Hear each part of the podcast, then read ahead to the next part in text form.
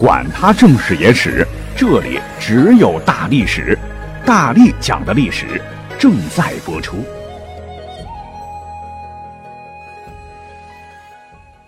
大家好，我是大力丸。因为大力丸不是开了个新节目嘛，叫《大力多人有声剧小说里的中国史》。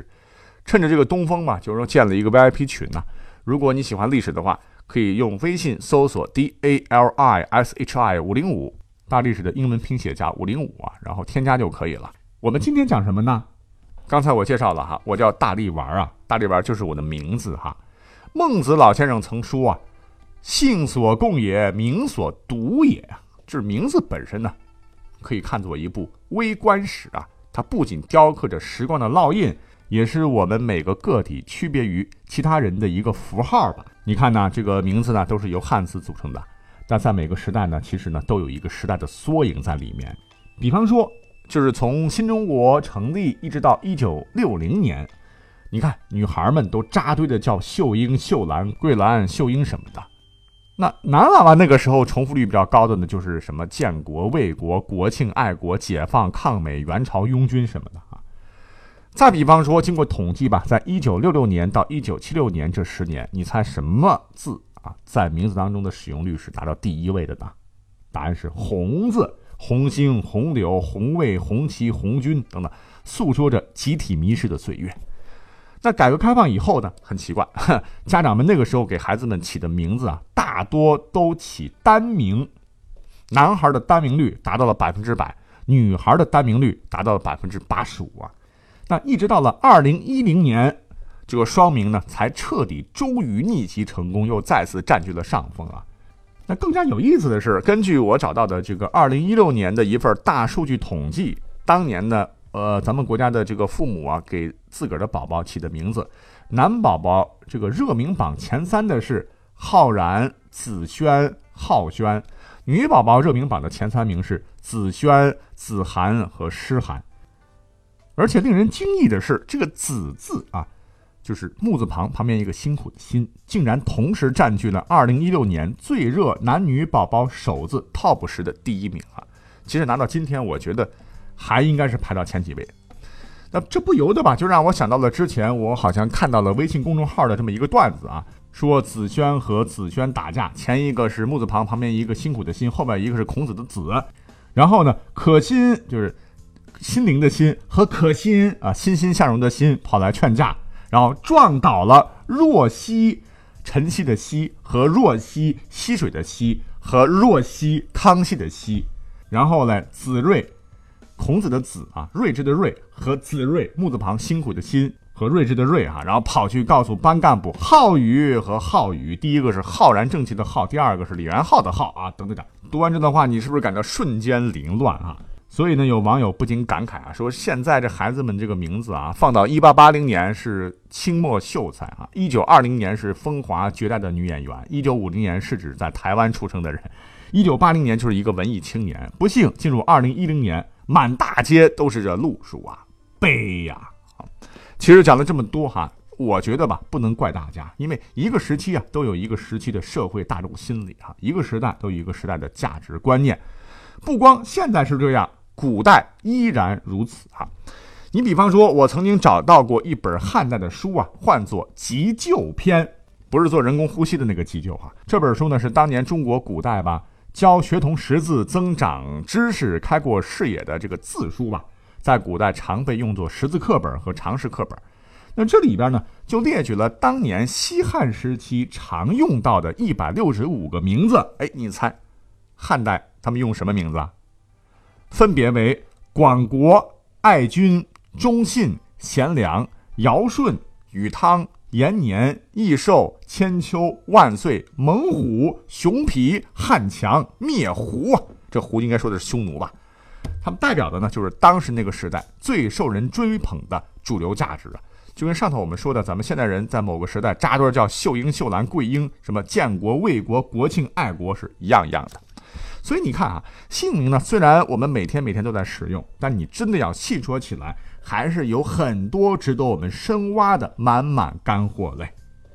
那众所周知，我国的姓名啊，你去巴拉巴拉，它其实起源于当年的春秋啊。那么话说，在春秋时期呢，那个时候都是单名，而且呢，姓和名之间有个特别显著的特点，就是古人特别爱往中间加个“之乎者也”的“之”或者“子”等助词，然后形成一种固定格式。比方说，我们讲过很多很多关于他的故事的那位端午节由来之一的主角伍子胥，还有曾经跟着呃晋文公重耳一起流亡国外的晋国的贵族。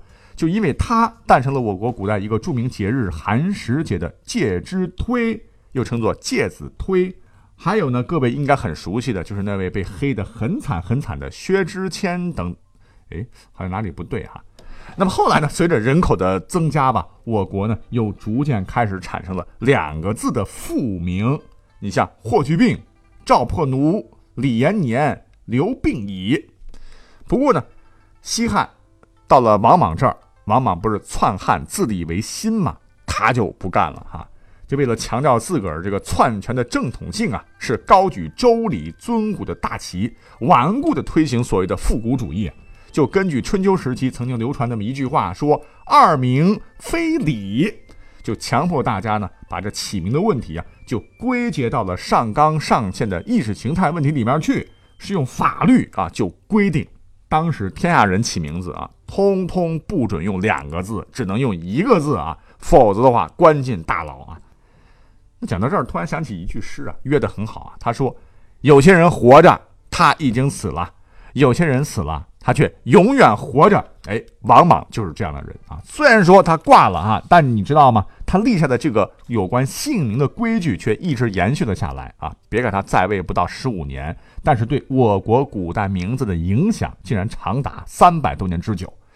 因为你纵观之后整个东汉时期，是上到皇帝，下到臣子百姓，名字通通都是单字哈，绝对没有双字的名啊。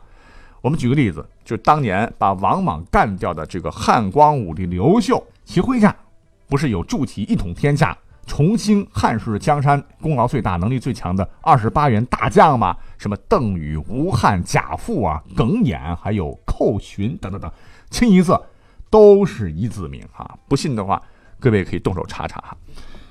那么再来看看，就是东汉末年分三国，战火连天不休啊！在三国时期，这三大集团。曹操集团，我们都熟知的曹操、曹仁、曹真、曹休、曹丕、曹植、陈群、荀彧、夏侯渊、司马懿，点点点。刘备集团的诸葛亮、关羽、张飞、赵云、黄忠、马良、法正、庞统、姜维、廖化、马超，点点点。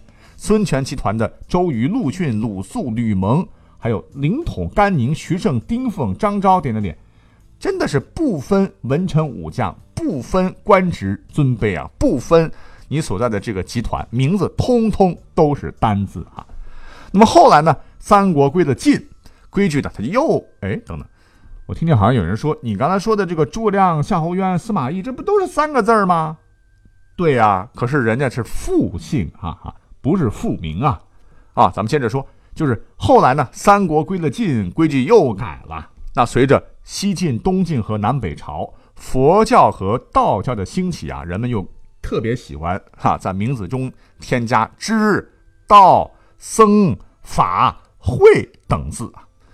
最厉害的呢，当属“知”字啊，“知乎者也”的“知”字啊。因为纵观两晋南北朝，好像就没有“知”字 hold 不住的。你像我们都熟知的大书法家王羲之，以及他的七个葫芦娃，什么玄之、凝之、幻之、素之、微之、操之、献之，这都是当时门法起名的典型。另外还有什么？我们都熟知的画家叫顾恺之，军事家叫刘牢之，科学家祖冲之，史学家裴松之，文学家颜廷之，都是之字界的杰出历史人物代表啊。那么等历史呢向后发展到了隋唐时期，人们呢也挺讲究的。你比方说李世民啊，世民什么意思？就预示着济世安民呐。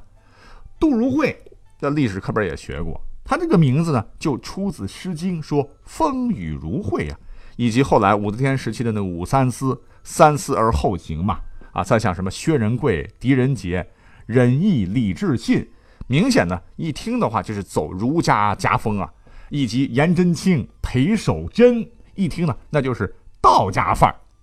那特别提一点的是，在唐代，女性地位因为非常高嘛，起名也是非常大的尺度了哈。也就是说，不是每个朝代的女子好像是只有姓没有名的啊。比方说，当年柳宗元有个外甥女儿啊，起名为崔岛规，循规蹈矩的蹈，规矩的规，而且呢，作为一个女子，人家竟然还有字啊，唤作吕衡。那么，经过现在的考古发掘，说唐代很多墓志铭啊，比方说什么叫崔金刚、王传坚、卢尚克。尹瑞清、李清禅、马灵虚、樊自明，第二点听起来都挺阳刚的，都很 man 的。其实你知道吗？这都是当时女子的名字啊，听起来霸不霸气哈？那么宋朝的时候，因为我们都熟知的宗法制开始大肆的推行，按字辈取双名就成为了必须。外加当时程朱理学是推波助澜，因为朱子朱熹认为说，子孙后代应该像五行一样生生不息呀。从此，人们起名呢就开始研究所谓的阴阳五行、生辰八字，还有生肖属相、八卦六爻等等的了。而五行当中的金木水火土就代表不同性质的物质嘛。这个八字什么就是命里缺啥的时候，然后补啥吧。比方说命里缺火啊，就会取火字的云云呢，直接影响到现在的起名。那前头我们说了。我们现代人起名重复率特别高的，什么浩然、子轩啊、浩轩，什么什么什么子涵、诗涵，我个人觉得，肯定是跟现在咱们一些父母，这个宝宝出生了以后呢，喜欢去找人按照所谓的阴阳五行、生辰八字、生肖属相取名有直接关系。因为那些这些取名的这些先生们，那手里就那一本书啊，外加知识水平是有限的，挑来挑去啊，就是那些字，你想重复率能不高吗？还是告诉大家哈，名字不是算的啊，名字就算用的。那聊到这儿呢，我们再多说两嘴吧，就是起名字啊，还是不要矫枉过正了。那么现实生活当中啊，确实有一些年轻的爸爸妈妈呢，为了追求个性吧，也不管什么老传统了，想咋起咋起啊，这我觉得这也不对啊。比方说，之前我看到过几条这个 让我觉得喷饭的例子啊，就很可笑。比方说，零五年啊，为了给孩子长大以后呢，能有创新意识啊，河南某市民为新生的宝贝儿子起名为 D，A B C D 的 D，然后这个医院拒绝办理婴儿出生医学证明，派出所也表示不能用这个名字给孩子办理入户手续。四处碰壁之后呢，这位爸爸才无奈的给孩子起了名。无独有偶啊，在零七年的时候，重庆有个市民。啊，很期待儿子有个美好的未来，于是呢，干脆将儿子原来的姓名叫欧阳祖民改成了欧阳成功奋发图强。我的天哈，一二三四五六七八个字哈，感叹号要不要哈？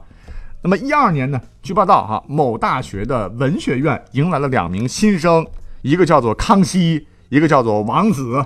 在新生登记处，康熙的出现引起了不小的骚动，因为康熙来了 等等吧。所以说呢。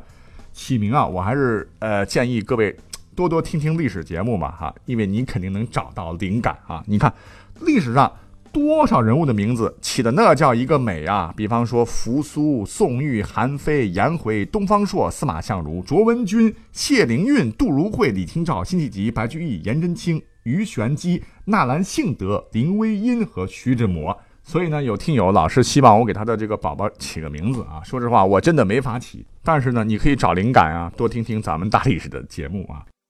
好，感谢收听今天的节目，我们下期再会。